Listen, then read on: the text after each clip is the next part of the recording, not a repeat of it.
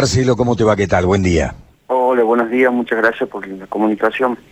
No, por favor, para nosotros es importante. Nosotros somos obsesivos con este tema del agua, ¿vos sabés? Sí. Con el tema del cuidado del agua, con el tema que empezamos a preocuparnos cada estación seca prolongada que hay, en- que es siempre en invierno en la provincia de Córdoba. Empezamos a medir y a tomar nosotros la medida de cada uno de los embalses, a ver cómo vamos a andar.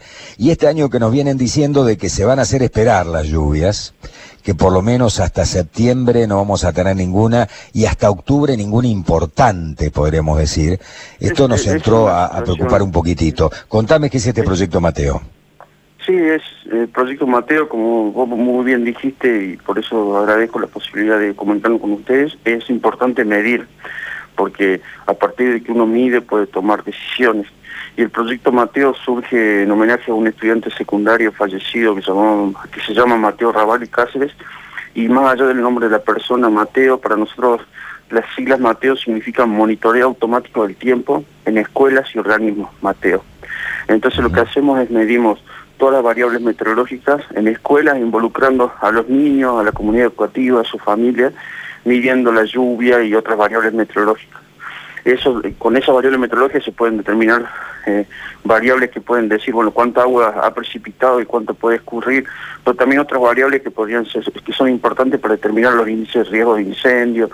Y, es muy, va en la línea de que estamos haciendo mucho hincapié, yo también soy investigador de CONICET, en hacer ciencia ciudadana, que todos los ciudadanos podemos participar y no dejar solamente la ciencia para los científicos profesionales. Entonces, eh, invitar a toda la gente que si les gustaría hacer ciencia y, nos pueden ayudar, porque es muy importante la ayuda, eh, eh, súmense al proyecto Mateo en las redes sociales o en la página web y, ellos pueden aportar datos que son muy valiosos, porque hay una sección que es mateo.r, por el apellido de Mateo Ravalli, que está destinado no solo a escuelas y organismos, sino también a residentes.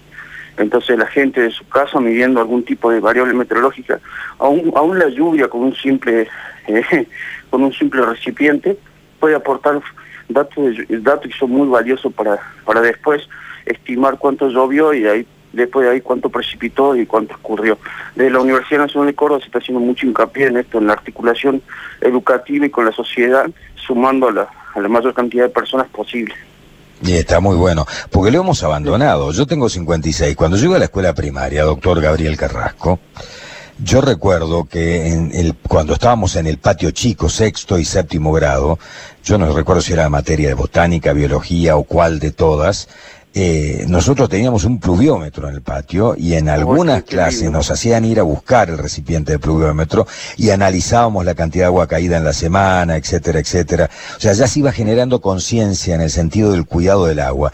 Y después hubo como una etapa, me parece, medio de abandono de este tema, ¿no? Está buenísimo que se hagan las escuelas, porque allí vamos generando conciencia claramente de lo que significa el agua, que es un recurso no renovable, que es importante de que lo tengamos en cuenta, que lo cuidemos y que vayamos analizando también los cambios climáticos, que esto tiene que ver, ¿no? Este, este, fíjate este invierno que se está haciendo durísimo con el tema de la lluvia. Por eso agradezco mucho su llamado, porque en este proyecto de Ciencia Ciudadana es muy importante la, correcta divulgación de lo que uno pretende hacer. Y si bien nosotros somos científicos, ustedes como comunicadores nos ayudan mucho.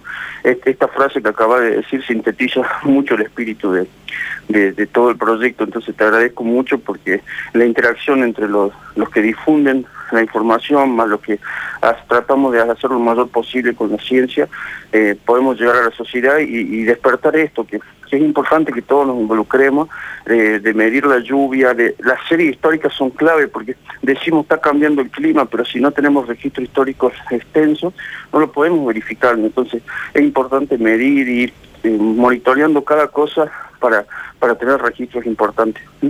Mm. Y esto, ingeniero, estos ¿podés, registros eh, pueden ¿Podemos dar una clase práctica de cómo hacer en- a nivel casero un pluviómetro? Sí, sí, eh, eso lo hacemos con, la comunidad educativa de las escuelas porque lamentablemente el periodo de lluvia en Córdoba no coincide con el periodo de clase. Entonces los chicos se van, eh, cuando termina la clase, el periodo de clase se llevan su pluviómetro a su casa y eso lo ponen y miren. Tiene que ser un recipiente de que tenga un fondo plano, o sea, de cualquier material, eh, está muy bueno también usar material reciclable, tiene que ser fondo plano y, la, lo que es importante es que tenga la misma sección arriba que abajo. No pueden ser esas botellas que cambian la sección del pic. Entonces lo cortamos y, con una regla... O sea, tiene que ser cilíndrico, digamos. Cilíndrico. O cuadradito, pero tiene que ser plano y tiene que tener la misma boca que la cola, digamos.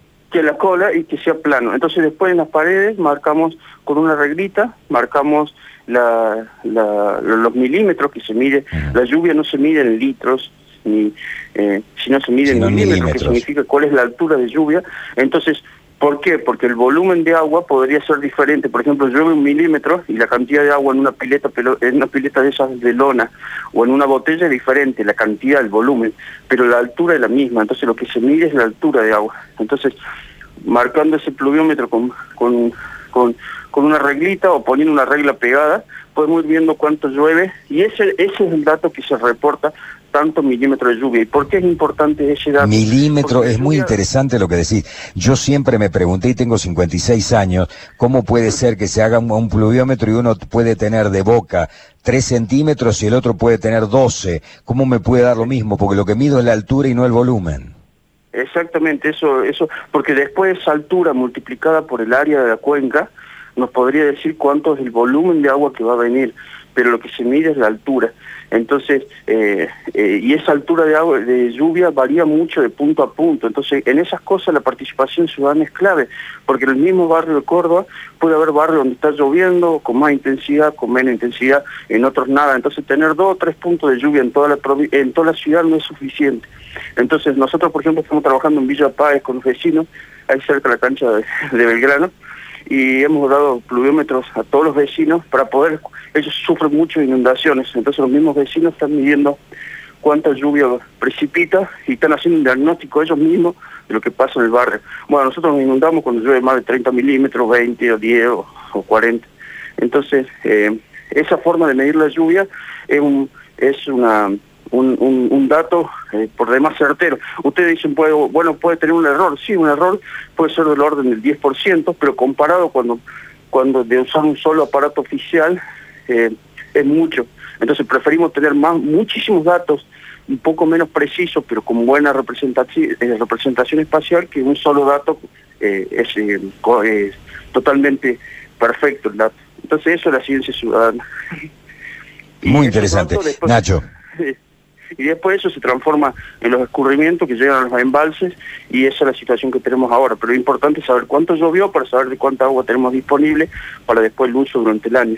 Ingeniero, justamente sobre esto le iba, le iba a consultar, con esta sequía, con esta cantidad de días sin lluvia y además que no hay proyecciones de lluvias pronto, ¿cómo estamos hoy? ¿Cómo están los embalses? ¿Cómo están los afluentes?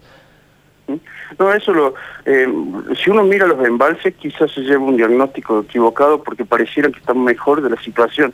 Lo que pasa es que desde hace dos años, eh, eh, desde que, no sé si ustedes recuerdan que tuvieron los del proyecto Relámpago, los cazadores de tormenta con los camiones, bueno, se generaron esos, nosotros fuimos parte de ese proyecto también, y se generaron modelos de predicción de tormenta que la provincia, el gobierno de la provincia lo está utilizando para hacer manejo de embalses. Entonces, solamente abren los descargadores, las válvulas, cuando se ve venir una tormenta muy grande y no hay suficiente lugar en los, en los embalses. Antes, cuando no había modelo, había que abrir por si teníamos, eh, podían venir tormentas muy grandes, que al final después si no venían, el embalse quedaba abajo. Ahora esperamos a último momento basado en estos modelos para recién abrir en esa situación, entonces todos los embalses quedaron llenos.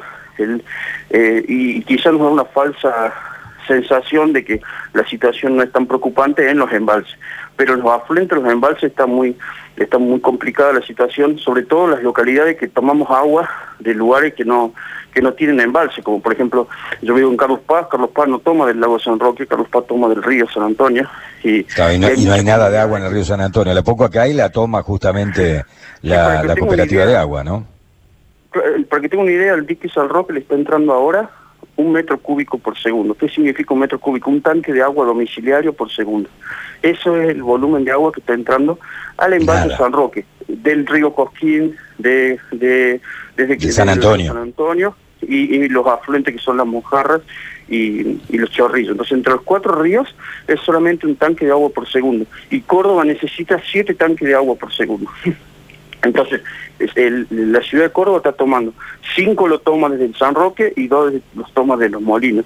Entonces, eh, está, sí o sí esa agua hay que sacarla, porque yo hablo con, con, colegas que están en, en, la provincia, en el gobierno de la provincia, ellos me dicen que están tratando de sacar lo menos posible, pero si sacan un poquito menos, ya Córdoba empieza a sufrir eh, escasez en algunos barrios. Entonces, se saca lo mínimo indispensable para abastecer a Córdoba, pero así todos se están sacando, entra uno y salen cinco, entonces eh, los embalses empiezan a bajar en forma pronunciada entonces, eh, la situación es, las ciudades que están cerca de los afluentes, están eh, que, no toman agua de, embalses, está complicada la situación y, se debería pensar en formas alternativas de proveer agua, porque faltan dos meses.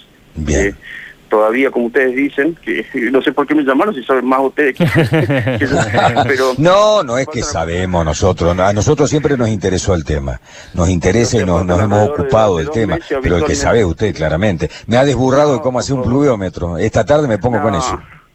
No, ojalá, ojalá, y, me alegro mucho de esta charla porque es esto lo que nosotros queremos hacer, es que la gente se anime a medir que provea datos y que entre todos entendamos los fenómenos y los procesos. Si uno por ahí, todos entendemos la importancia del agua, cuánto agua tenemos, es como yo digo, si uno va al cajero y no pone cuánto, eh, cuánto dinero tiene y extrae, extrae, eh, lo más probable es que antes de los pocos días que empieza el, el mes ya se quede sin dinero. Entonces lo primero que hay que hacer es un balance de cuánto dinero hay. Y para hacer un balance de cuánto dinero hay, nosotros que trabajamos con agua, que no es dinero, pero es, tan valioso como el dinero, entonces tenemos que primero ver cuánta agua tenemos para sacar. Entonces, y para eso tenemos que medir, tenemos que medir los embalses, como ustedes dicen, cuánta lluvia cayó, eh, eh, qué probabilidad hay de incendio, porque esos incendios van a afectar también cuando llueva el escurrimiento hacia los, los embalses. Entonces, bueno, es sumar a toda la población a medir.